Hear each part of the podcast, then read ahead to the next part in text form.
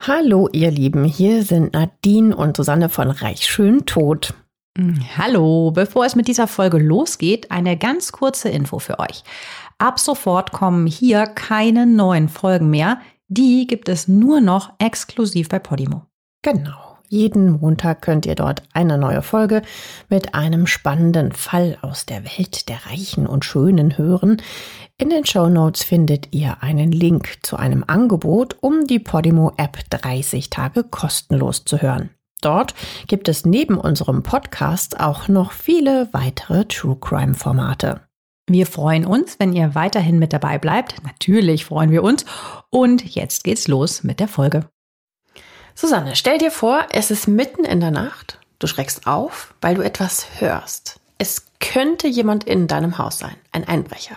Das passiert hier in der Gegend oft. Du hast eine Waffe und du feuerst durch eine geschlossene Holztür hindurch, weil du dahinter den Eindringling vermutest. Oh Gott, ja, und äh, dann?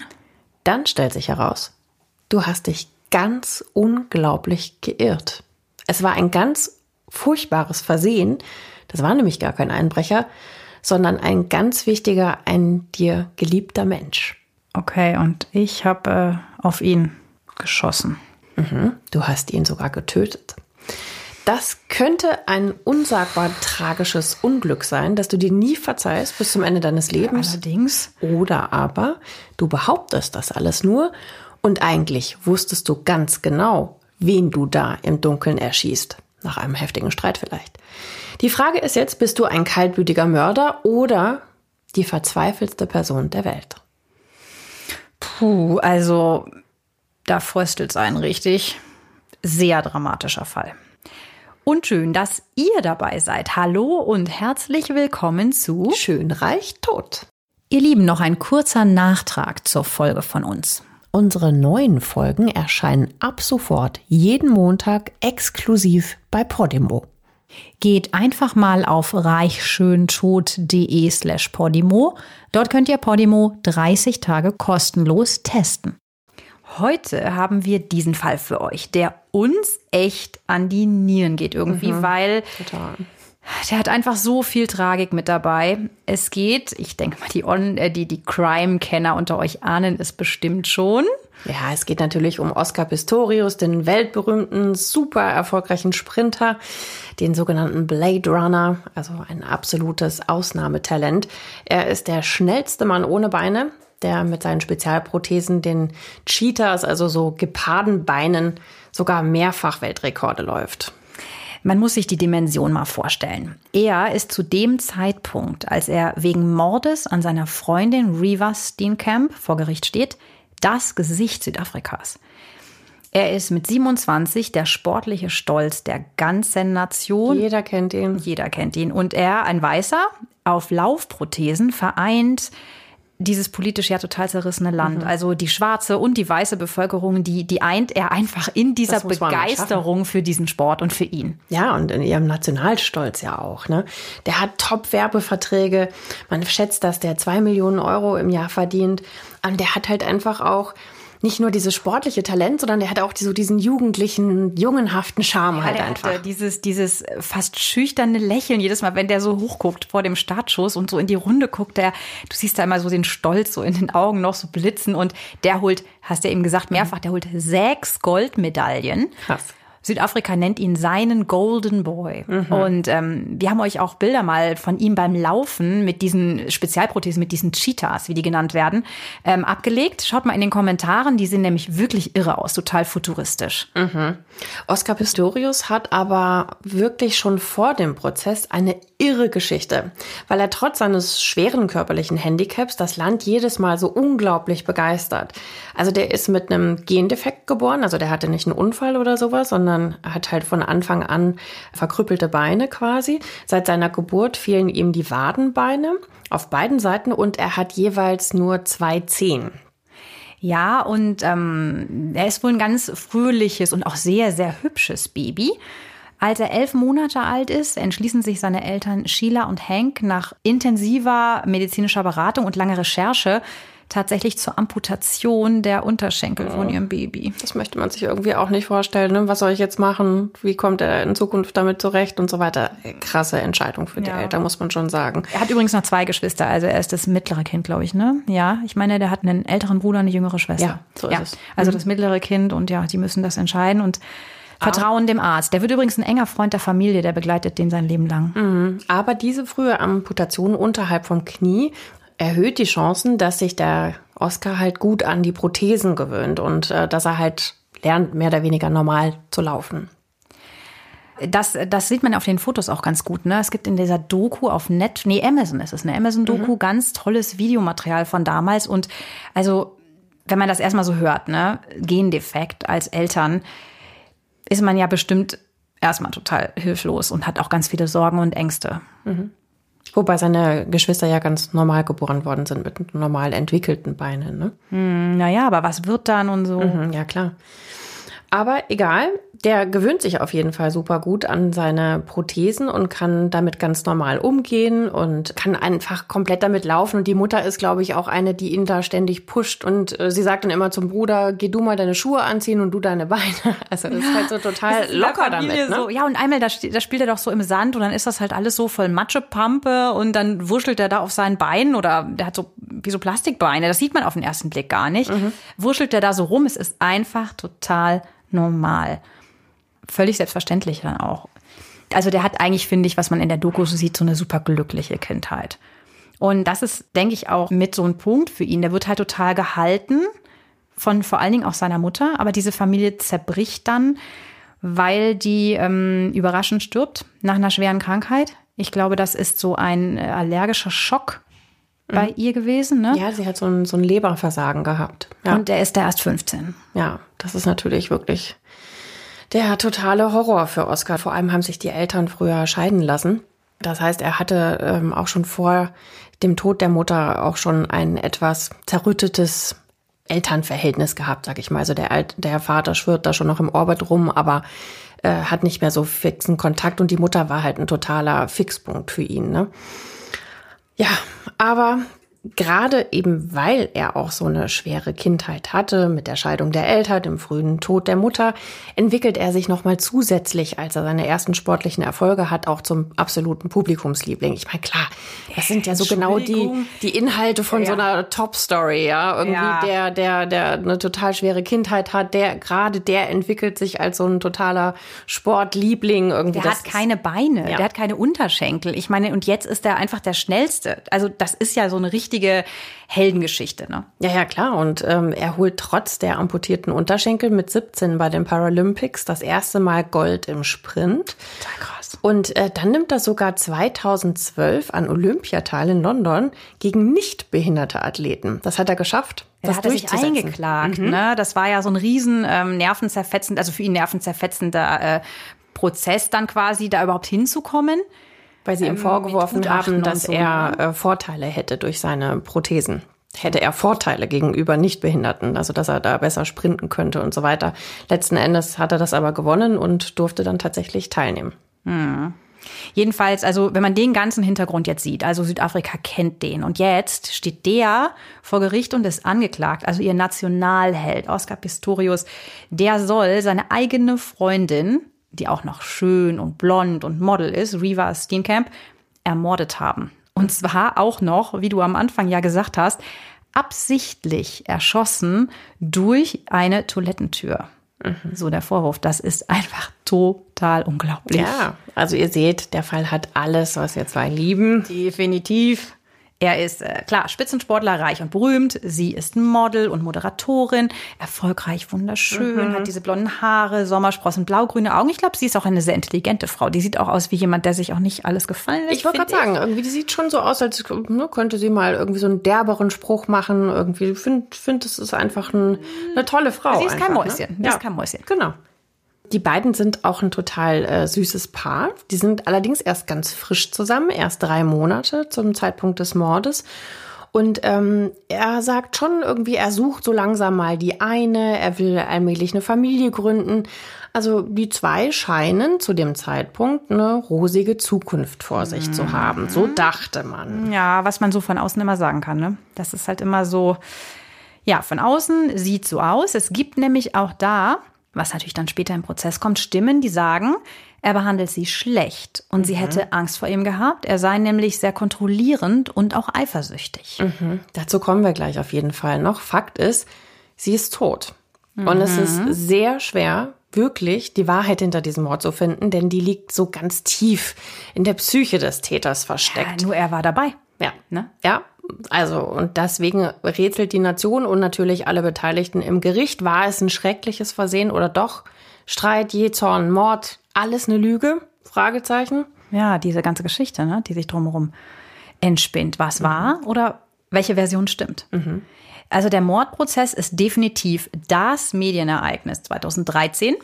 Und 2017 fällt dann erst das letzte Urteil. Mhm. Alle Augen, also äh, Medienaufmerksamkeit, alles ist auf Südafrika gerichtet in dieser Zeit. Und klar, wir zwei haben es natürlich auch verfolgt. Ja, klar, aus privaten natürlich oder auch beruflichen Interesse ja. als Journalistinnen, klar. Ja, und der Fall hat einfach alles, alles an Dramatik, was so ein Jahrhundertfall mhm. ausmacht. Also er hat Crime, er hat Liebe, er hat Tragik, Tod und vielleicht eben auch ganz viel Lüge. Und natürlich ist er schon oft aufbereitet worden. Ich habe es eben schon erzählt von der Amazon-Doku, wo ganz viel Material aus dem Gericht mhm. ist, Originalmaterial. Ja. Und da ist auch diese eine. Erinnerst du dich an diese fiese Szene, wo er dann so äh, ins Kreuzverhör genommen wird mhm. von diesem echt harten Staatsanwalt, Gary Nell heißt der. Mhm. Und da tut er sogar dieser ebenfalls auch ziemlich strengen Richterin, die da in ihrer rot-schwarzen Robe sitzt, total leid. Mhm, ja, also dieser total dramatische Moment irgendwie, äh, als das Foto von der erschossenen Reaver im Saal gezeigt wird und man ihren blutigen Kopf sieht, man kann schon auch erahnen irgendwie, dass da das war übrigens ein Versehen. Dieser Gerichtsdiener ist auf die Taste gekommen und hat dann auch noch den Zoom da eingestellt. Oh nein. Ja, das war nicht geplant, dass man das so nah sieht. Ach krass. Ja. Weil ich meinte auch so, das erkannt zu haben, was da so. viel zu nah. Und mhm. das war irgendwie die, ja, ja, das habe ich gelesen noch, das war die falsche Einstellung und das war echt bitter. Also, das ist seine Freundin trotz allem, ja. Ja, ich fand sowieso auch, äh, wie der Staatsanwalt mit ihm umgegangen ist, war für, für mich persönlich grenzwertig anzuschauen. Also zum Beispiel äh, stellt er ihm quasi so eine Fangfrage irgendwie, ob er sich noch an den Begriff Zombie-Stopper erinnern würde. Zombie-Stopper, das war's, ne? Das, ja. Boah, das war diese ekelhafte Szene. Genau, und, und er meinte, und, und Oscar sagt, nee, weiß gar nicht, was sie damit meinen. Und dann spielt er halt ein Video ab, wie man ähm, Oscar schießen sieht auf eine riesengroße Wassermelone. Melonen zerplatzen. Mhm. Und er freut sich dann so, ne? Das ist die Szene. Genau, und, und ich glaube, er sagt dann sogar, irgendwie sieht aus wie ein Gehirn, was zerplatzt oh, oder irgendwie sowas, ne?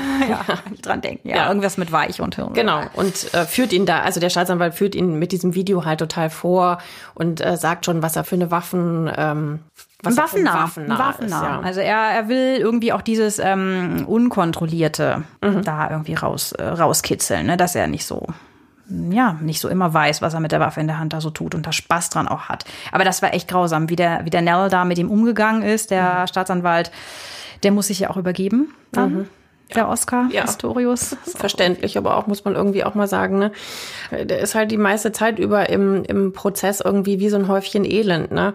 Also er ähm, wird zum Beispiel auch aufgefordert, eine Valentinskarte, die Reaver an Warte, ihn geschrieben es war ja hat. Am Abend vorm Valentinstag, mhm. das heißt am nächsten Morgen von diesem Tag, wo sie in der Nacht ist Valentinstag. Wo sie ja, man darf nicht vergessen, die waren noch nicht lange zusammen. Ne? Das heißt, äh, sie hat sich halt genau diesen Tag ausgesucht, damit er von ihr zum ersten Mal hört, dass sie ihn liebt. Das steht dann, weißt du, sie, sie schreibt auch, heute ist ein guter Tag, um dir zu sagen, dass ich dich liebe. Das steht auf der Karte drauf. Also halt schon auch, hm, ja, und wird dann halt da entsprechend vorgeführt von dem Staatsanwalt, dass er das alles halt vorlesen muss. Und Oscar äh, bricht halt häufig in Tränen aus, ähm, weigert sich auch das Foto von Reaver anzugucken und so weiter, weil das ihn natürlich auch total mitnimmt. Ne? Hm, ja, hat, man hört ihn ja meistens nur, ne? Mhm. Aber darum interessiert uns, was ist denn jetzt wirklich in dieser Nacht passiert? Am 13. Februar 2013. Was ging denn in dem Kopf des Mannes vor, von dem seine Ex-Freundin eben sagt, er ist auch kontrollsüchtig, er war krankhaft eifersüchtig und er hätte sie zum Spaß gekniffen und gebissen. Krass, ne? Ja, also mhm. wie, wie tickt dieser Mensch, ist da so die Frage, ne? Ja, da. Mhm. Oscar Pistorius. Beginnen wir mal mit Oscars Version der Tat, die Geschichte, die quasi die Verteidigung vorbringt. Mhm. Also, es ist Februar 2013 am Abend vor Valentinstag in Silver Lakes. Das ist ein gehobener Vorort von Pretoria. Pretoria, klar, Hauptstadt von Südafrika. Und es ist eine ganz heiße Nacht. Die Fenster sind zum Teil offen, weil die Klimaanlage kaputt ist. Und das Paar, Oscar und Riva, geht gegen 22 Uhr ins Bett. So erzählt er das. Mhm. Sie haben zwei Ventilatoren in seinem Schlafzimmer, das ist ja in seinem Haus, in der offenen Tür zum Balkon stehen. Riva soll die Balkontür schließen, bevor sie einschläft. Darum bittet sie Oscar. Und ähm, er wird dann selber gegen drei Uhr wach und will die Balkontür selber schließen, weil er merkt, die ist noch offen. Mhm. Er steht auf, er hat die Prothesen nicht an, die liegen äh, neben seinem Bett und er kann eben auch ohne laufen. Es war ein bisschen unsicher, aber er kann ohne laufen. Ja, also man muss sich das mal kurz vorstellen.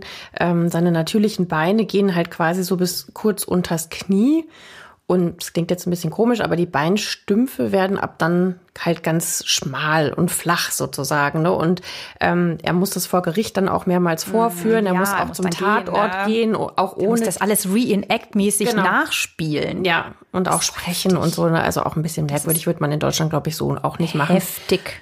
Aber ähm, da sieht man halt, er geht total wackelig. Er muss sich teilweise wirklich abstützen, ja, irgendwie, dass man halt, äh, ja, weil er halt einfach wackelig ist ohne seine seine Prothesen, weil eben die Stümpfe nach unten hin so schmal werden und er diesen muskulösen Überkörper hat. Ja, ja, er muss das in dieser schrecklichen äh, Szene dann mit seiner Schwester nachspielen, die die Reaver ist und trägt sie doch dann auch so ein Stück die Treppe runter und sowas. Ja, da hat er die Prothesen aber an.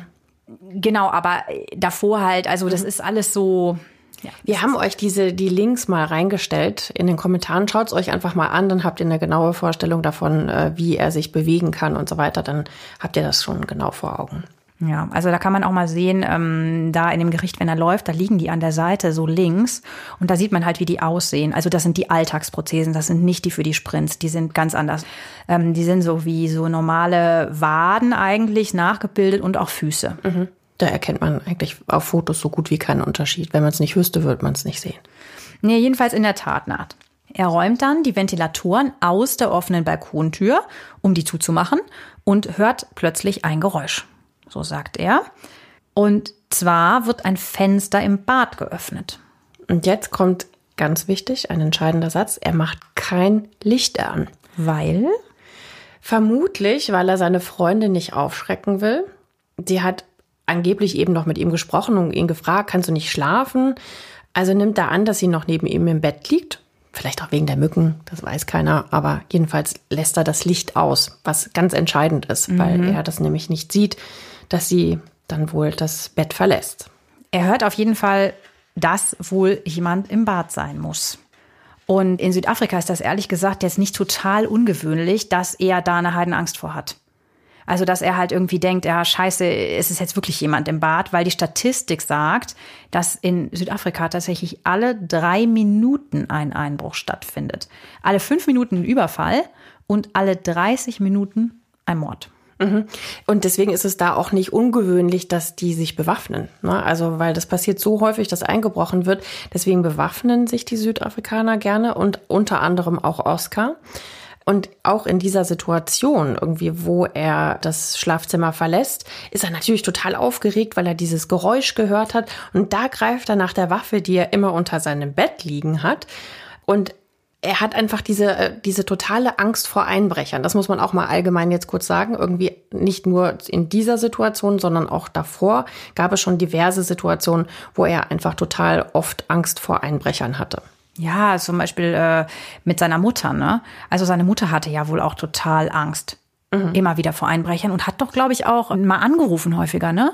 Ja. Ja, hat sich mehrfach irgendwie bei der Polizei gemeldet. Das heißt, er ist auch ein bisschen so aufgewachsen, so mit dieser Angst vor Einbrechern und dass man sich bewaffnen muss und immer so quasi so in Alarmbereitschaft ist, so mehr oder weniger, ne?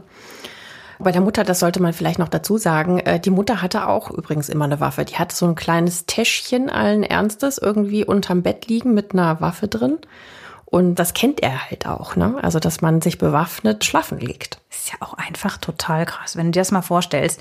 Also immer so zu leben, so immer mit der Angst auch, da kann was passieren. Klar, es passiert mehr in den schwarzen Townships, aber du hörst das ja und das ist so, das ist die Atmosphäre, es liegt so in der Luft und äh, das ist einfach wirklich nichts Ungewöhnliches, dass in Pretoria nachts jemand einbricht.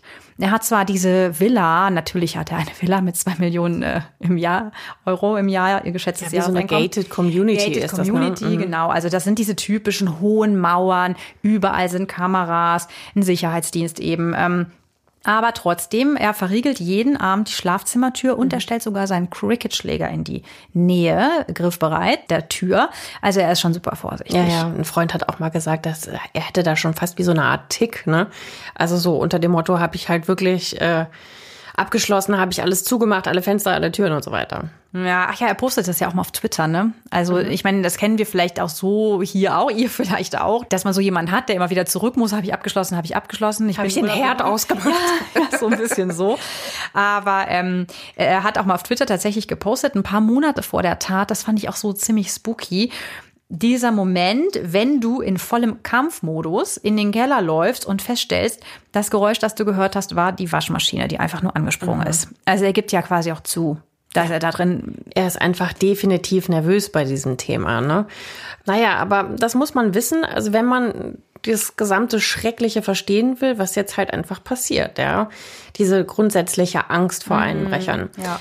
Er schnappt sich jedenfalls die Waffe und tastet sich mit der Waffe in der Hand aus dem Schlafzimmer ins angrenzende Bad. Ja, total in Angst, ne? Ja. Also Adrenalin bis zur Halsschlagader. Ja, und, er, und vor Gericht sagt er halt auch, er flüstert da immer zu seiner Freundin Reva, ähm, sie soll die Polizei anrufen und äh, sie soll sich auf dem Boden liegen. Also er glaubt wirklich, laut seiner Aussage, dass sie immer noch äh, im Schlafzimmer ist. Aber sagt die denn nichts? Kriegt er da keine Antwort? Wenn, wenn jetzt jemand zu dir, wenn du flüsterst, sagt, äh, Nadine, Nadine, leg dich irgendwie auf den Boden und ruf die Polizei? Ich würde vor allem irgendwie so eine gewisse Präsenz doch spüren von jemandem, oder? Du hörst doch jemanden atmen oder dann raschelt mal die Bettdecke oder sowas. Das finde ich schwer zu verstehen irgendwie, dass man das nicht gemerkt haben soll, dass die Person gar nicht mehr im Zimmer ist. Man darf nicht vergessen, es war stockfinster, ne? Also ja, er hat es wirklich nicht gesehen. Aber sie hat auch nicht geantwortet. Also mhm. das ist so die Stelle seiner Aussage, ja, Mhm. Die ist so ein bisschen so ein Knackpunkt. Genau, sie antwortet nicht und er flüstert ja, ja auch nur, weil er möchte ja nicht den Einbrecher irgendwie auf sich aufmerksam machen, deswegen ruft er auch nicht. Naja, oder weil seine schlimmste Befürchtung ist natürlich nicht nur, dass es ein Einbrecher ist, sondern dass es mehrere Einbrecher sind. Das ist so, so der, ja, seine absolute Albtraum, ne? seine totale Albtraumvorstellung. Weil, wie gesagt, er ist ja als Kind Zeuge geworden, es wurde bei ihm eingebrochen. Mhm. Also er erlebt schon in dieser Angst. Also es ist jetzt nicht völliges Hirngespinst, aber ja. also schon auch mal berechtigt gewesen, sagen ja, wir mal so. Und aber in seiner Version tastet er sich dann den Gang entlang. Das ist ja so ein bisschen komisch gebaute Villa, ehrlich gesagt. Da gibt es so einen langen Gang, der dann zum die, die, dieser Gang führt dann zum Bad und wird immer angespannter, denn er fühlt sich eben, wie du ja auch beschrieben hast, total verletzlich, weil er eben ja nicht die Prothesen trägt. Er ist ja sofort aus dem Bett, also eigentlich wollte er nur die Ventilatoren umstellen und auf dem Weg zum Bad schreit er dann auch, wird immer lauter und ruft so, hau ab, hau verdammt nochmal ab aus meinem Haus. Das macht er auch so vor. Könnt ihr ja nochmal dann in dem Link auch sehen vor dem Gericht, wie er dann geht. Und dann hört er, wie im Bad die Toilettentür zugeschlagen wird. Mhm. Also hat sich quasi so in seiner Vorstellung, in Kopf, ne? ne? ja, in ein ganz schlimmer Verdacht bestätigt. Ne? Also es wurde eingebrochen und da ist wirklich jemand. Deswegen biegt er um die Ecke ins Badezimmer. Äh, an dem Bad angrenzend ist so eine ganz kleine Toilette mit einer extra Tür. Und er sieht, dass diese Tür zu ist. Er schreit es zwar nicht mehr, aber er sieht, dass das Badfenster offen ist. Also er sagt vor Gericht, er hat erwartet in diesem Moment, dass eine Person von außen mit der Leiter einsteigt. Mhm. Also der ist so im totalen Angst und auch vielleicht Kampf- oder Fluchtmodus. Also total angespannt. Ja, ja, vor allem mit seinem Background halt immer, ne? Dass er ja eh mhm. immer schon Angst hat. Und natürlich Prothesen, haben wir eben schon gesagt. Der steht da wackelig. Also. Man darf auch nicht vergessen, das seht ihr ja dann, wenn ihr euch diese Bilder auch mal anschaut, er ist dann automatisch auch sehr klein. Ich glaube, das macht auch noch mal was mit dir, ob du ein großer Mann bist oder ob du auf einmal mhm. ohne deine Prothesen auch ganz klein bist, klein und wackelig. Ne? Ja, okay, das stimmt. Ja, ja, man ist halt schutzlos einfach. Ne? Aber mittlerweile ist er sich halt eben total sicher, dass sich hinter der Tür von der Toilette ein Einbrecher versteckt und er hat Panik Todesangst um sich und natürlich auch um Reaver. Und er möchte sie auch beschützen, sagt er. Weil er denkt ja, dass sie nur im Bett liegt. Mhm. Ja, und er hat sich ja quasi, wenn man das jetzt so aus seiner Sicht sieht, sozusagen zwischen sie und die Gefahr gestellt. Also er ist ja sogar dahin gegangen, wo er mhm. die Gefahr vermutet. Das hat er übrigens, das kam in der Doku auch mal als Kind auch schon gemacht. Wenn da was im Gebüsch war und die anderen Kinder sind weggelaufen, er ist reingegangen. Das und hat, hat sich angeguckt, ob es eine Schlange ist oder was auch ja, immer. Ne? Mhm. Und er hat sich wirklich ja dem gestellt, obwohl er jetzt nur ohne Prothesen ist. Ne? Mhm. Also er will sie schon auch beschützen. Jetzt mal wirklich immer aus seinen Augen geschaut. Ja. Und dann hört er hinter der Tür wieder ein Geräusch. Spooky in der Nacht. Und daraufhin schießt er. Einmal, dann wartet er eine Sekunde und dann schießt er wieder. Aber insgesamt viermal. Er schreit nach Reaver und bekommt keine Antwort. Das ist echt tragisch. Das ist so dieses, die machen das in der Doku so nach, ne, so Bam, Bam, Bam, Bam. bam. Ja.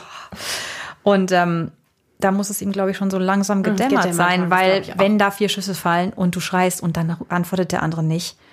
Also er tastet sich auf jeden Fall da zurück ins Schlafzimmer. Es ist ja immer noch finster, mhm. voll gepumpt mit Adrenalin. Totale zieht, Panik. Ne? Ja, mhm. zieht sich aufs Bett hoch und wie gesagt, es dämmert ihm so langsam diese Erkenntnis und er greift so nach ihr, nach Reva. Und da ist aber keiner. Und mhm. die Bettdecke ist so zurückgedeckt und oh, dieser Moment. Ja, also und ja, also wie du es eben schon gesagt hast, er muss es da schon gecheckt haben, ja, irgendwie, dass er halt einen ganz furchtbaren Fehler gemacht hat. Aber du willst das nicht glauben, du willst das doch du nicht willst glauben. das nicht wahrhaben, nee. Aber dann zieht er seine Prothesen an und läuft dann zurück ins Bad und hämmert gegen die Tür. Aber es bleibt still. Wie schlimm, wie schlimm. Überleg, das ist der Moment, den wird er sein gesamtes Leben nie wieder vergessen können, wie er sich da gefühlt hat, in dem Moment dieser Erkenntnis quasi. Ne? Ja. Ein absoluter Albtraum, Horror. Wirklich Horror. Horror. Ja. Naja, er will natürlich jetzt dann unbedingt auch ins Bad, um äh, wirklich Gewissheit zu bekommen. Geht zum Schlafzimmer. Da ist wohl ein Cricket-Schläger, den er da deponiert hat, weil er ja immer so Angst vor Einbrechern hat. Falls der kommt, dass mhm. er ihm einen dann drüber ziehen kann. Mhm. Genau, nimmt dann diesen Cricket-Schläger und schlägt damit diese Toilettentür ein. Oh Gott, wo er schon weiß. Mm, oder ahnt. Ihn erwartet. Genau, er schlägt es ein, dann kann er die Tür auch öffnen und dahinter findet er dann halt Reva. Ähm, fürchterlich, ähm, ja, hingerichtet, muss man eigentlich fast schon sagen, mit einem Schuss in den Kopf und zwei in den Körper. Seine eigene Freundin. Schrecklich. Seine eigene Freundin mhm. erschossen. Und, und das aus Versehen, aus seiner Sicht erzählt. Ja, also wirklich furchtbar. Deine Liebe, ja, du hast gerade deine Freundin erschossen. Das, das, ich glaube, das, das ist so die Höchststrafe. Ja. Schlimmer so, geht's nicht mehr. Nee, Nee, es geht nicht schlimmer. Du kommst da rein, du, du ahnst das schon, du siehst das dann bestätigt. Das ist so wie in Zeitlupe, läuft das wahrscheinlich ab. Mhm. Oh Gott, du, du hoffst, wenn du gläubig bist, betest du bis zum letzten mhm. Moment noch und dann ist aber die Gewissheit und sie liegt da und sie ist es und du warst es. Ja. Er versucht natürlich dann noch alles. Also das heißt, er ruft den, den Sicherheitsdienst an und den Krankenwagen. Ja, erstmal schreit er. Er mhm. schreit markerschütternd. Also die mhm. Nachbarn sagen später in 177 Metern Entfernung, die Nachbarn sagen, dass mhm. sie äh, einen markerschütternden Schrei gehört haben. Ja, und ähm, ruft dann halt eben die Polizei und den Krankenwagen in der Hoffnung, dass sie Reaver vielleicht doch noch retten können. Aber Reaver äh, braucht den Krankenwagen nicht mehr. Die stirbt kurz darauf in seinen Armen. Mhm. Er schleppt sie noch die Treppe runter in die Eingangshalle der Villa. Mhm. Das Schlafzimmer ist im ersten Stock und der legt sie dort ab. Und dort steht er dann, als die Einsatzkräfte und der Sicherheitsdienst der Polizei dann eintreffen. Mhm. Und so entsteht dann halt eben auch ähm, am 14. Februar 2013 dieses ja mittlerweile schon fast berühmte Foto, das dann auch um die ganze Welt geht. Also Oscar Pistorius, der Olympionike, Gewinner von sechs Goldmedaillen, der Held des südafrikanischen Sports, der steht da blutverschmiert in Shorts und Unterhemd. Ja, und, und hat halt einfach so einen verzweifelten Ausdruck im Gesicht, ja, also so schmerzvoll. Ah, es ist einfach furchtbar. Es ist wirklich einfach nur tragisch. Ja, wir haben euch das mal abgelegt. Schaut euch das mal an. Das ist hier reingepostet, was ihr dazu meint. So wie, wie sieht das aus, wenn man diesen Hintergrund weiß, was der gerade Sekunden davor durchgelebt hat. Wie, wie seht ihr das? Mhm. Schreibt uns gerne mal dazu, weil uns mhm. hat das echt, uns berührt das immer noch und mhm. das ist wirklich ganz, ganz, ganz schlimm. Das wünscht man seinem ärgsten Feind nicht, diesen Moment. Mhm. Er wird natürlich angeklagt wegen Mordes. wegen Mordes, was ihn sehr schockt, weil die Seelsorgerin, die ihn danach betreut, sagt, sie hat noch nie einen so tief traurigen Menschen gesehen. Ja, weil er ist deswegen halt auch so geschockt, weil es für ihn sozusagen kein Mord war, sondern halt eben ein Unfall, ja. Und klarerweise, er hat totale Schuldgefühle. Ja, ich meine, ob das jetzt stimmt, was es jetzt ist, Mord, Unfall, das muss die Staatsanwaltschaft klären. Mhm. Und äh, nach einer Kaution von umgerechnet 85.000 Euro darf er auch erstmal wieder aus dem Gefängnis raus. Und äh, nach der Vertagung und erster Anhörung geht der Prozess am 3. März 2014, also über ein Jahr nach der Tat, unter einem riesigen Medieninteresse los. Über 300 Journalisten aus der ganzen Welt verfolgen den Fall. Und man kann schon sagen, es ist halt wie, ja, so ein öffentliches Justizspektakel des Jahrhunderts, so ungefähr. Ja, man muss sich das mal vorstellen. Also da stehen an jedem Prozesstag Trauben von Menschen vor dem Gericht. Mhm. Und der Pistorius immer im dunklen Anzug mit Krawatte. Immer sehr gut angezogen. Ja, ne? und der braucht halt Security, dass er da überhaupt ins Gericht reinkommt. Ja, er kommt fast nicht durch. Ne? Also die schwenken Plakate, die schreien, die pfeifen und die ähm, buhen ihn aus, johlen. Mhm. Also ja, hat da schon echt viele Gegner, die total gegen ihn sind. Ja, viele Befürworter auch, muss man der Fairness halber auch sagen. Aber ja, und äh, ganz viele Reporterteams, die ähm, halt auch Interviews geben und so weiter. Ne? Ja, weil diese ganze Mordgeschichte, die ist ja eigentlich schon schlimm genug, aber jetzt haben sich auch noch Interessensgruppen eingeklingt, mhm. die halt diese riesige Medienaufmerksamkeit weltweit für sich nutzen wollen. Also zum Beispiel die African National Congress Women League, das sind Frauenrechtlerinnen, die in mhm. Südafrika großen Einfluss haben, die wählen die tote Riva, dieses, dieses Model, seine mhm. Freundin, als ihre so Galionsfigur, mhm. weil sich Riva ähm, stark gemacht hat gegen häusliche Gewalt. Ja sehen die Frauenrechtlerinnen dieses Komitees sie jetzt so als so eine Art Märtyrerin der Frauenrechte. Mhm, ja, und die pushen jetzt halt auch alles, ne? Was vor Gericht äh, gegen Pistorius ähm, im negativen Sinne vorgebracht wird. Ne? Also sie erscheinen zum Beispiel, wie du eben schon sagtest, irgendwie mit diesen Plakaten vor Gericht. Ja, und sie sind natürlich auf der Seite der Anklage. Also das heißt, sie sind der Meinung, Pistorius hat Reaver bedroht. Und vor seiner Tat und in den Wochen davor sei er sogar gewalttätig geworden. Okay. Das Ganze wird extrem hochstilisiert, also quasi, ja, wie soll man sagen, als eine Art stellvertretend, ja, als Akt der brutalen, frauenverachtenden Haltung, äh, die es in Südafrika natürlich äh, total oft und auch jeden Tag gibt. Mhm. Also es ist einfach sowieso schon durch die tragische Geschichte um ihn, aber dann auch noch mal hoch emotional aufgeladen, so von aus gesellschaftlicher Sicht. Ja, total. Also es geht vor allem dann um den sogenannten Femizid, also das heißt die massenhafte Tötung von Frauen. Tatsächlich ist es in Südafrika aktuell so, dass alle drei Stunden eine Frau ermordet wird. Krass. Ja, mhm. es gibt eine der höchsten Vergewaltigungsraten der gesamten Welt dort. Und ähm, ja, deshalb, so die Frauenrechtlerin, muss man quasi ein Zeichen setzen, ja, dass das Urteil hier Mord ist und eben kein Unfall und dass das hart bestraft werden muss. Also weil er quasi als Mann Gewalt gegen eine Frau angewendet hat, ja. ist das so stellvertretend für dieses generell, hier wird in Südafrika viel zu viel mhm. Das ist natürlich absolut nicht objektiv. Ne? Nee. Das muss man wirklich ganz extrem vor dem Hintergrund von Südafrika sehen, von dieser ganz großen Gewaltproblematik. Denn dazu kommt ja noch, äh, ja, es hört sich so fies an, der Vergleich hinkt so ein bisschen, weil diese Gewaltproblematik betrifft schwerpunktmäßig und vor allem schwarze Frauen. Mhm. Und Riva ist ja weiß. Ja.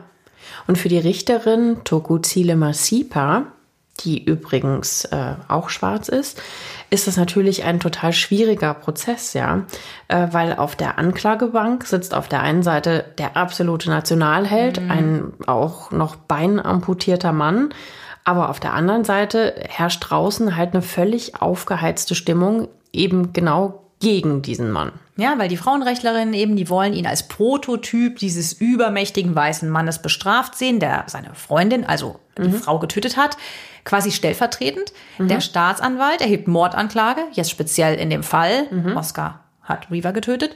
Und Pistorius bekennt sich unschuldig im Sinne der Anklage und er trauert sehr um Reaver.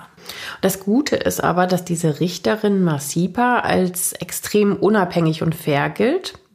Ähm, sie ist bekannt dafür, dass sie sich nicht beeinflussen lässt. Naja, und zuerst wird natürlich der ganze Ablauf nochmal minutiös geschildert. Ja, wir schauen jetzt mal auf die Version der Anklage. Also laut Anwalt Gary Nell war die Tat definitiv kein tragischer Unfall, mhm. wie Pistorius uns das ja äh, glauben machen möchte oder mhm. selber daran glaubt, mhm. sondern ähm, in der Version von dem Anwalt wusste er ganz genau, dass sich hinter dieser geschlossenen Toilettentür seine Freundin befindet. Ja, ja, das ist jetzt natürlich eine ziemlich heftige Anklage, also quasi einem trauernden Mann, der nach eigenen Aussagen sogar Medikamente gegen Depressionen einnehmen muss, weil er jetzt so Schuldgefühle hat, dass mit der Ermordung Rivas passiert ist. Ermordung in Anführungszeichen, aus mhm. seiner Sicht war es ja ein Unfall.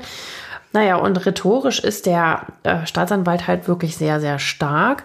Und er behauptet halt, dass der Abend des Unfalls, des Mordes, je nachdem, aus welcher Sicht man es betrachten möchte, halt ganz anders ablief. Also er behauptet halt, Oscar und Reefer äh, schliefen gar nicht, so wie Oscar gesagt hat, sondern sie hatten einen total heftigen Streit in dieser Tatnacht. Hm, und der behauptet, ähm, dass sie dann panische Angst vor Oscar gehabt hat, weil er aggressiv geworden ist. Mhm. Und das wäre auch nicht das erste Mal gewesen. Denn äh, um das zu untermauern, ließ der Staatsanwalt Barry Nell dann WhatsApps vor von beiden. Mhm. Und in denen schreibt Reva tatsächlich einmal, drei Wochen vor der Tat, ich habe manchmal Angst vor dir. Ja, die haben sich aber auch wohlgemerkt sehr nette WhatsAppen hin und her geschrieben und der Staatsanwalt reißt viele von diesen WhatsApps auch total aus dem Kontext. Das darf man auch nicht vergessen. Ja, also sie haben auch mal gestritten. Sie hat gesagt, er hackt ständig auf ihr herum, mhm. zum Beispiel. Naja, und also wegen der Angst und dieser Pistorius Art, mit seinen Partnerinnen umzugehen, da meldet sich auch eine seiner Ex-Freundinnen zu Wort vor Gericht. Das ist die Samantha Taylor. Und die belastet ihn tatsächlich schwer. Äh, ganz kurz, ist dir mal aufgefallen, dass Samantha Taylor auch so genau der gleiche Typ ist?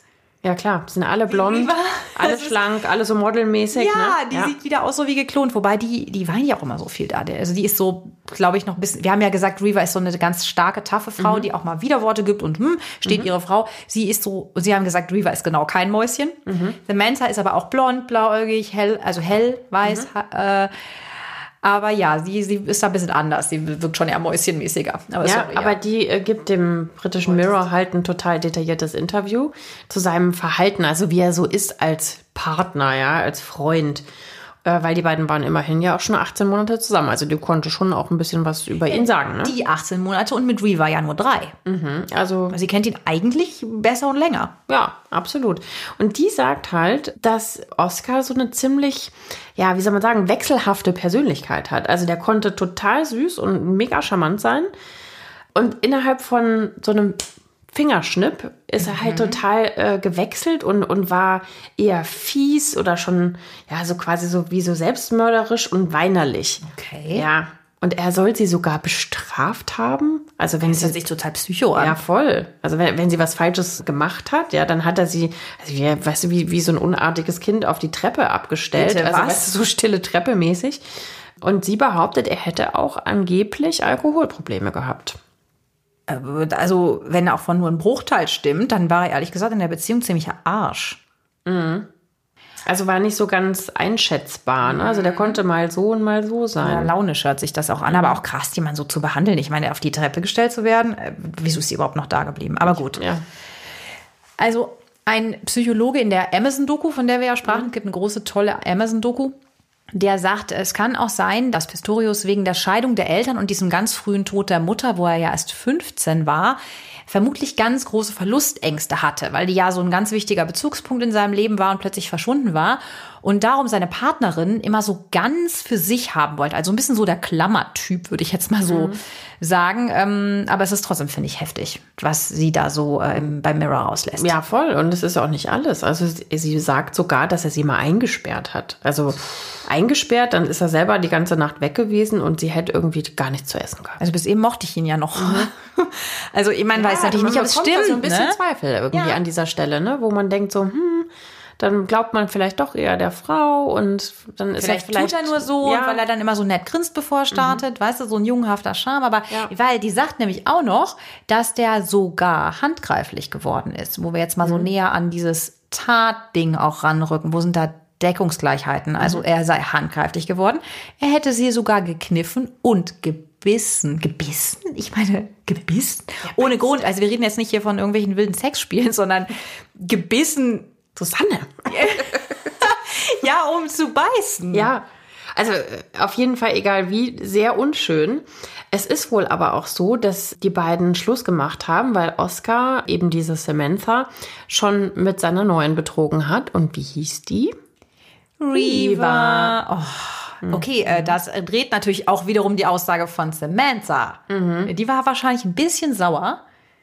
Ein bisschen eifersüchtig wahrscheinlich. Und auch. es war außerdem schon das zweite Mal mit dem Betrügen. Ich mache, das macht ihn gerade auch jetzt wirklich nicht sympathischer. Wiederum rückt es aber das, was sie sagt, vielleicht in ein anderes Licht. Sie hat auch noch, und das ist jetzt echt fies, das mit dem, er ist jetzt mit Reva zusammen, im Fernsehen erfahren. Puh, das ist natürlich schon ganz schön heftig, ne? Es gibt diese eine Aufzeichnung, wo man die beiden als Paar sieht. Da ist die Reva gerade ganz heiser, spricht mit so einer ganz rauen Stimme. Und ähm, das ist so eine Sportgala. Und da hat er sie als Begleitung mitgenommen. Und schwuppdiwupp sieht sie, ach, das ist jetzt seine neue. Und äh, Samantha dachte, sie zwei, sie und Oscar wären noch zusammen. Das ist schon aber auch ziemlich assi, ne? Muss man schon auch mal sagen. Irgendwie, du kannst ja nicht einfach so, ach ja, ich jetzt mit dir roten Teppich und, und Vielleicht war da aber auch schon Schluss und Samantha erzählt das alles. Nur das ist ja immer das Problem, dass man ja auch nicht weiß, wo liegt da das Interesse. Jedenfalls äh, war die Samantha richtig sauer auf ihn. Ja, ja, klar. Das kann das natürlich auch sein. Ne? Also so Rache, verletzte Gefühle. Ähm, ja, aber klar, Frauen äh, angeblich quälen, so Psychospielchen Ja. machen, das ist natürlich jetzt auch keine Kleinigkeit. Ist alles Spekulation, es sind nur es Hörensagen beziehungsweise Aussagen von dieser Samantha, sehr einseitig das Ganze. Also die harten Fakten, ne? Was ist wirklich passiert? Was ging also in Oscar Pistorius vor, als er viermal auf eine verschlossene Tür schoss? Das ist ja das, was hier eigentlich geklärt werden muss. Ja, also das starke Argument von diesem Staatsanwalt Gary Nell für Mord ist, Oscar muss gewusst haben, dass Reaver hinter der Tür stand, weil die 29-Jährige wird vermutlich vom ersten Schuss in die Hüfte getroffen. Also sie ist halt nicht sofort tot. Also hatte sie quasi noch Zeit, zwischen dem ersten und zweiten Schuss zu schreien. Das heißt, Pistorius muss sie laut dem Staatsanwalt gehört haben und damit gewusst haben, dass er gerade auf seine Freundin und nicht auf einen Einbrecher schießt. Aber er hat dann halt, wie wir wissen, noch drei weitere Schüsse nach dem ersten Schuss abgegeben. Gut, also wenn das stimmt, ist das recht eindeutig. Und darum werden dann natürlich sämtliche Nachbarn befragt, wer was gehört hat. Denn das Badfenster war ja offen, wie wir wissen. Also hat es einen Streit gegeben. Hat sie nach dem ersten Schuss geschrien? Und tatsächlich sagt ein Paar aus, aus der Nachbarschaft, es hätte Schreie gehört, die nach einer Frau klangen. Ach, krass. Schwere Anschuldigung. Ja, natürlich wird auch sonst noch alles hervorgezerrt, was Oskar sonst wie belasten könnte. Ja, also jetzt geht's darum, wie verantwortungslos er im Umgang mit Waffen so ist. Ja, seine Ex-Freundin, eben besagte Samantha, ähm, sagt auch hier in diesem Punkt gegen ihn aus. Also sie sagt, äh, sie wären vor fünf Monate vor dem Mord ähm, in einem Auto zusammengefahren. Und er hätte auf öffentlicher Straße durch das geöffnete Schiebedach einfach in die Luft geschossen mit einer Waffe. Und zwar einfach aus Wut über eine Geschwindigkeitskontrolle. Auch sein Freund, der mit dabei war, bestätigt das. Oscar äh, bestreitet es wiederum, aber insgesamt hm, lässt ihn das halt einfach auch nicht gut aussehen. Ne? Ja, und diese Ex, die Samantha, betont auch, dass er ohne seine Pistole nirgendwo hingegangen ist. Gut, wir haben auch über die Einbrecherangst schon gesprochen. Mag zusammenhängen. Die Verletzlichkeit, weil er natürlich auch eine Behinderung hat und unter Umständen ja nicht so flexibel ist wie vielleicht jemand, der die Behinderung nicht hat. Das mag auch sein, ne? dass das auch nochmal ein Grund für ihn ist, eine Waffe ständig bei sich zu tragen. Ja, aber diese Unberechenbarkeit, von der sie ja auch spricht, äh, hätte sie dazu veranlasst, also Samantha, seine Ex-Freundin, diese Waffe sogar einmal aus Angst vor ihm zu verstecken. Und diese Waffe, die er damals schon hatte, als er mit ihr zusammen war, das war ja direkt vor Reva, Ja. sei dieselbe gewesen, mit der er Reva dann erschossen hat. Boah, das ist aber auch gruselig, ne? Naja, Samanthas dramatisches Fazit in diesem Interview lautet dann auch, dass äh, die Waffe sie natürlich auch hätte töten können. Also, ich, ja, sie sagt, ich habe das oft gedacht, wenn er so wütend war, das hätte ich sein können.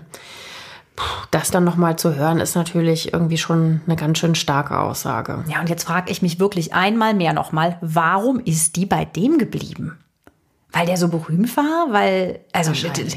Ja, und die hat ihn einfach auch geliebt, ne? Ja, aber wenn, dein, wenn, du, wenn du wirklich Angst vor jemandem hast, wenn du gekniffen, gebissen und auf eine Treppe gestellt wirst, also jetzt mal ehrlich. Mhm. Ja, Komisch schon. Also ein bisschen komisch ist es schon. Absolut. Es gibt aber auch noch eine weitere Geschichte. Also nicht nur dieses Rumballern aus dem Schiebedach, aus dem fahrenden Auto, sondern es gibt auch noch eine Geschichte, die in einem Restaurant passiert ist. Da hat sich nämlich ein Schuss gelöst aus Oskars Waffe in, mitten in, in der Öffentlichkeit in einem Restaurant. Das ist ja auch super leichtsinnig, oder? Also mit einer Waffe rumzuhantieren. Mhm. Ich glaube, das war doch so, dass er die Waffe von einem Kumpel angucken wollte, mhm. der ihm die so unterm Tisch ja. rübergereicht hat. Und dann löst sich diese Waffe. Ich meine, da sind auch Kinder im Restaurant. Mhm. Also äh, finde ich total krass, dass er sich da dann doch so überschätzt. Er hätte jemanden töten können. Ja, absolut. Also er schießt in erster Linie in den Boden, aber durch so ein, so ein Schrapnell verletzt sein Freund sich trotzdem am Fuß. Also mh, mm, so ganz verantwortungsbewusster Umgang mit Waffen.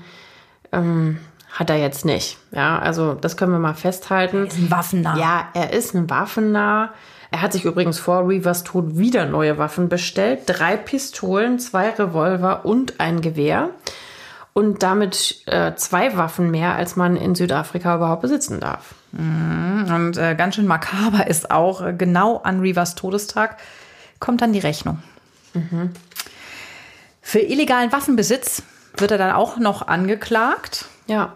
Also ja. Hm. Ja, also gut, eine Leidenschaft für Waffen und einen manchmal unkontrollierten Umgang äh, hat er offensichtlich, wie wir gerade festgestellt haben. Aber die Frage ist, macht ihn das zum Mörder?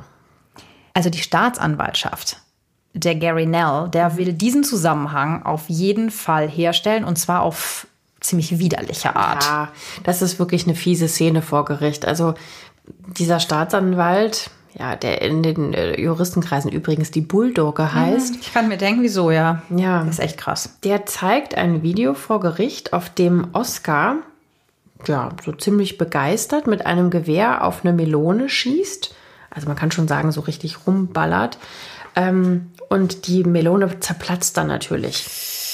Also so. Ist nur eine Melone, aber. Ja, also, ja, man hat halt direkt automatisch Assoziationen. Mhm. So, mhm. Melone, Kopf. Kopf ja, also schon ziemlich fies. Und lässt ihn halt auch wieder gar nicht gut aussehen. Nee, man, man, man sieht die Verbindung, ne? Und der Nell sieht auch ganz offensichtlich für die Doofen, die es ja nicht von alleine schon gedacht haben, ähm, die Verbindung zu Reva und sagt dann, genau so ist Revas Kopf zerplatzt, als mhm. sie sie durch die Tür erschossen haben.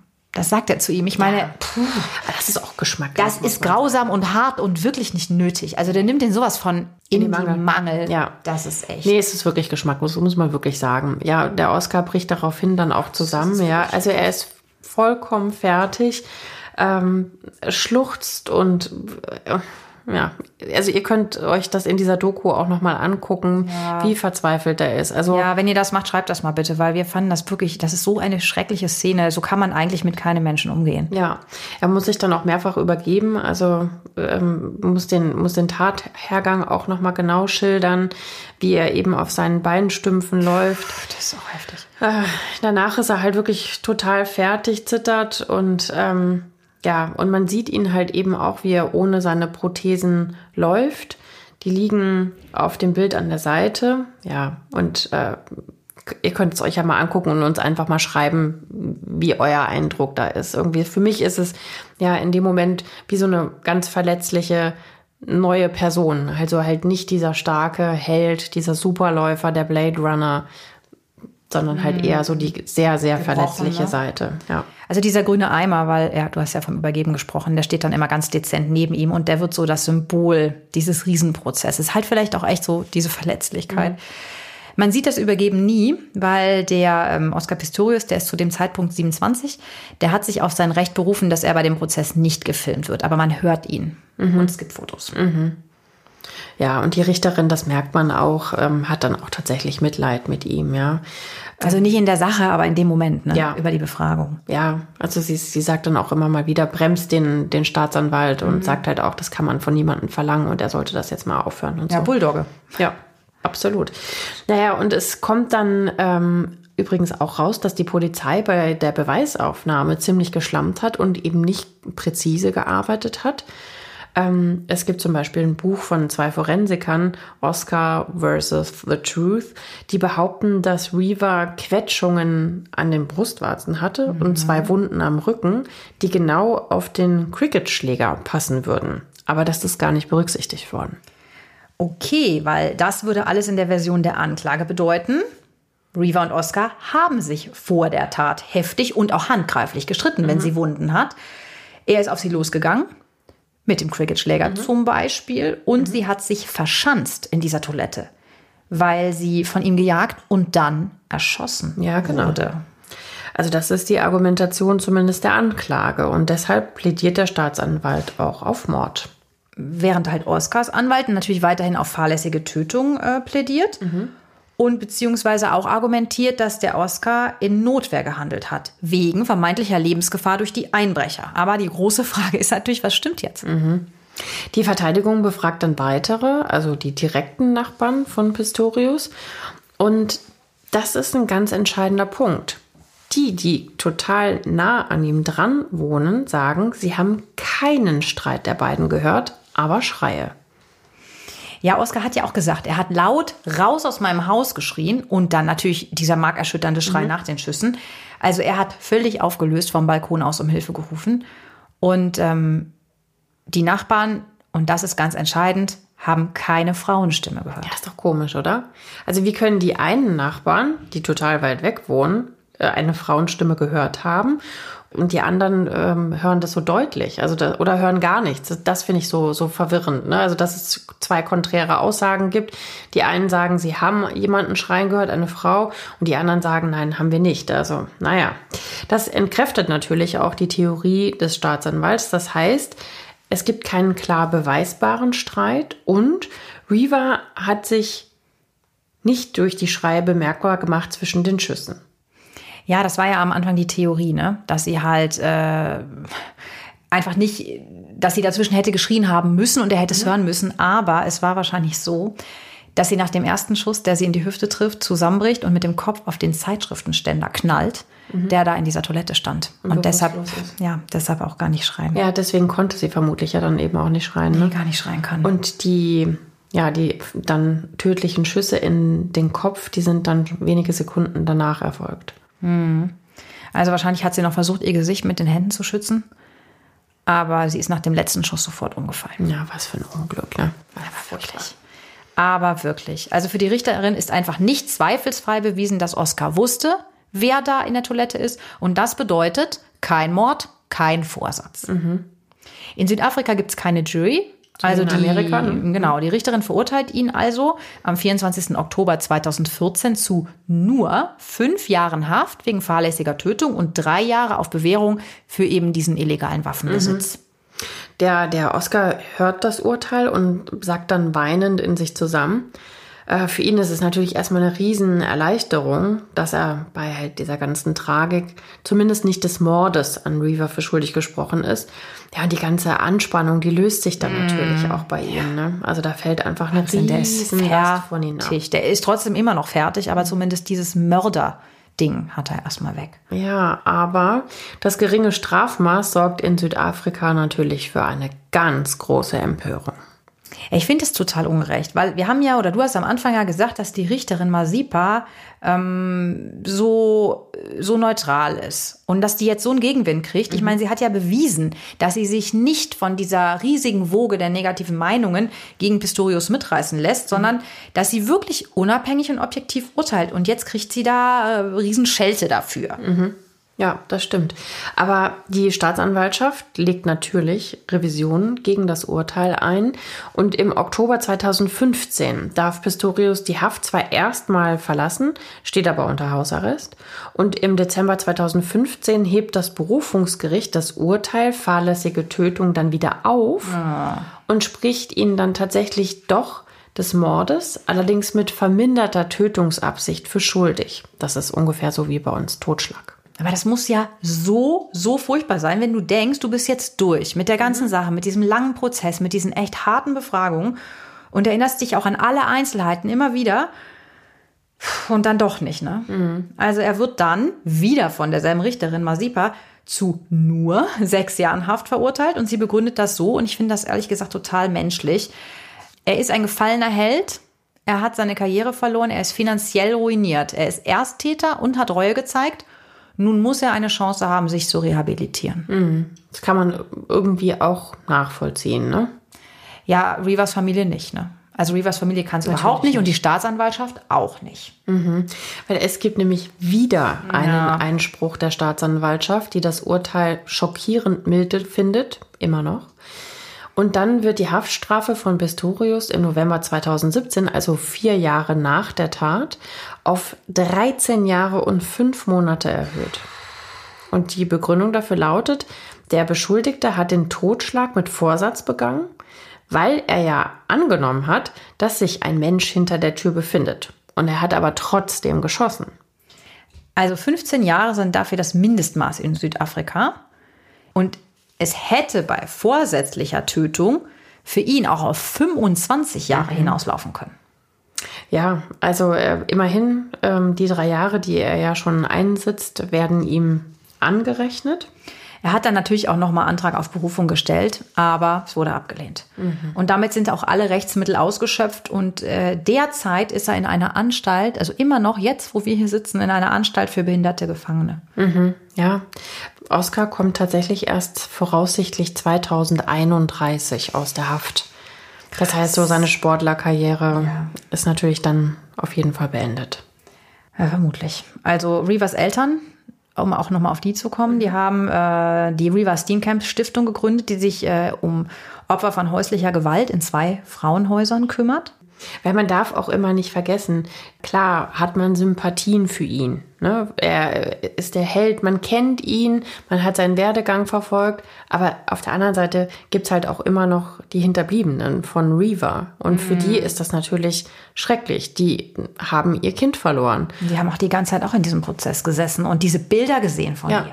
Und dass die natürlich für ihr Recht plädieren und dass die natürlich das unbedingt durchsetzen wollen, dass er das Höchstmaß an Strafe bekommt, ist ja auch total verständlich. Ja, aber er ist halt einfach, er hat sie erschossen. Das ist jetzt Fakt. Egal, ob es jetzt Mord ist oder Totschlag oder ja, was am Ende. Das ist muss das. Leben, ne? Ja, das ja. ist diese Gewissheit. Aber was glaubt ihr denn? Glaubt ihr seine Version? Also die vom Einbrecher, von der totalen Panik, die er hatte, von diesem absolut schrecklichen Unglücksfall? Oder glaubt ihr, dass das alles ganz anders war? Also, dass es einen Streit gegeben hat, ähm, dass er sie bewusst erschossen hat? Was meint ihr? Ja, war er wirklich so jähzornig, wie seine Ex sagt, besitzergreifend? Oder, was ja dann auch noch aufkam, Munkelgeschichte, äh, Reaver wäre schwanger gewesen und das hätte ihn so erzürnt. Das sind natürlich dann diese Gerüchte, die so hochkochen, ne? Die nicht belegt sind, ne? Also im Autopsiebericht äh, wird das nicht erwähnt.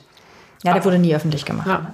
Also, die Frage ist, was glaubt ihr? Ja, wir sind gespannt. Schreibt uns eure Kommentare bitte auf jeden Fall hier beim Apple Podcast rein. Ja, oder meldet euch mit eurer Meinung, euren Ideen, Anregungen, alles, was ihr loswerden wollt, gerne bei reichschöntod.julep.de. Reichschön mit OE tot ein Wort at julep.de. Ja, und ihr könnt uns natürlich auch gerne Vorschläge machen. Welche Fälle wollt ihr denn gerne mal hier hören? Wir lesen alles und freuen uns sehr, wenn ihr uns das nächste Mal auch wieder zuhört. Macht's gut. Bis dann. Ciao. Tschüss.